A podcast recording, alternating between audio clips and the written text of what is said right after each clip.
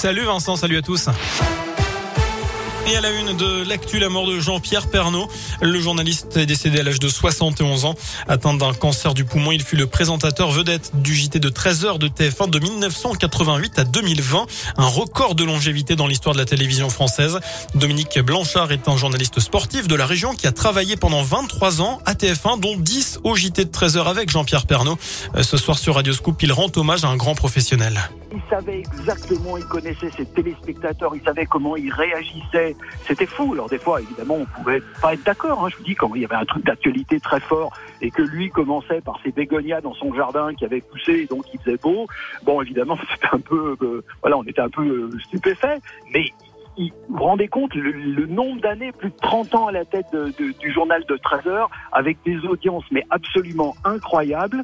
C'était un très grand présentateur et puis on apprenait beaucoup à ses côtés, ça c'est clair. Et les hommages se multiplient. Le Premier ministre Jean Castex salue la mémoire d'une voix familière. L'actu de ce mercredi, c'est aussi cette nouvelle allocution d'Emmanuel Macron. Le chef de l'État s'exprimera dans une heure au sujet de la guerre en Ukraine, alors qu'il tenait ce matin un nouveau conseil de défense à l'Élysée.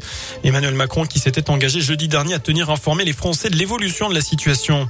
Une situation qui se dégrade hein, par endroits. L'ONU recense près de 836 000 réfugiés venus d'Ukraine. Au septième jour du conflit, l'armée russe affirme avoir pris le contrôle de la ville de Kherson dans le sud du pays. Des affrontements ont également eu lieu à Kharkiv, la deuxième ville ukrainienne où des troupes russes ont été parachutées.